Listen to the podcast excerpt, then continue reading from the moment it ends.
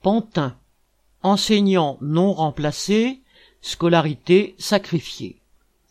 Samedi 5 février, le long du canal de l'Ourcq à Pantin, en Seine-Saint-Denis, 300 personnes étaient rassemblées pour réclamer des moyens supplémentaires au sein des établissements scolaires, à commencer par le minimum, le remplacement des professeurs absents. Citation. Enseignants non remplacés, scolarité sacrifiée. Où sont les remplaçants? Fin de citation. Pouvait-on lire sur les pancartes? Dans les écoles, il n'y a plus de remplaçants depuis des semaines.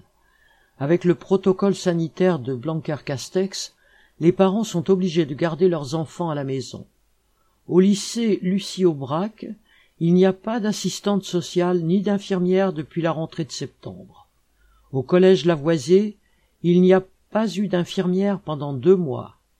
Au collège Jean Lolive, des élèves sont sans professeur d'allemand depuis septembre. Les exemples s'enchaînent. Le constat de tous est que cette situation qui perdure depuis des années prend à présent une tournure de plus en plus inacceptable.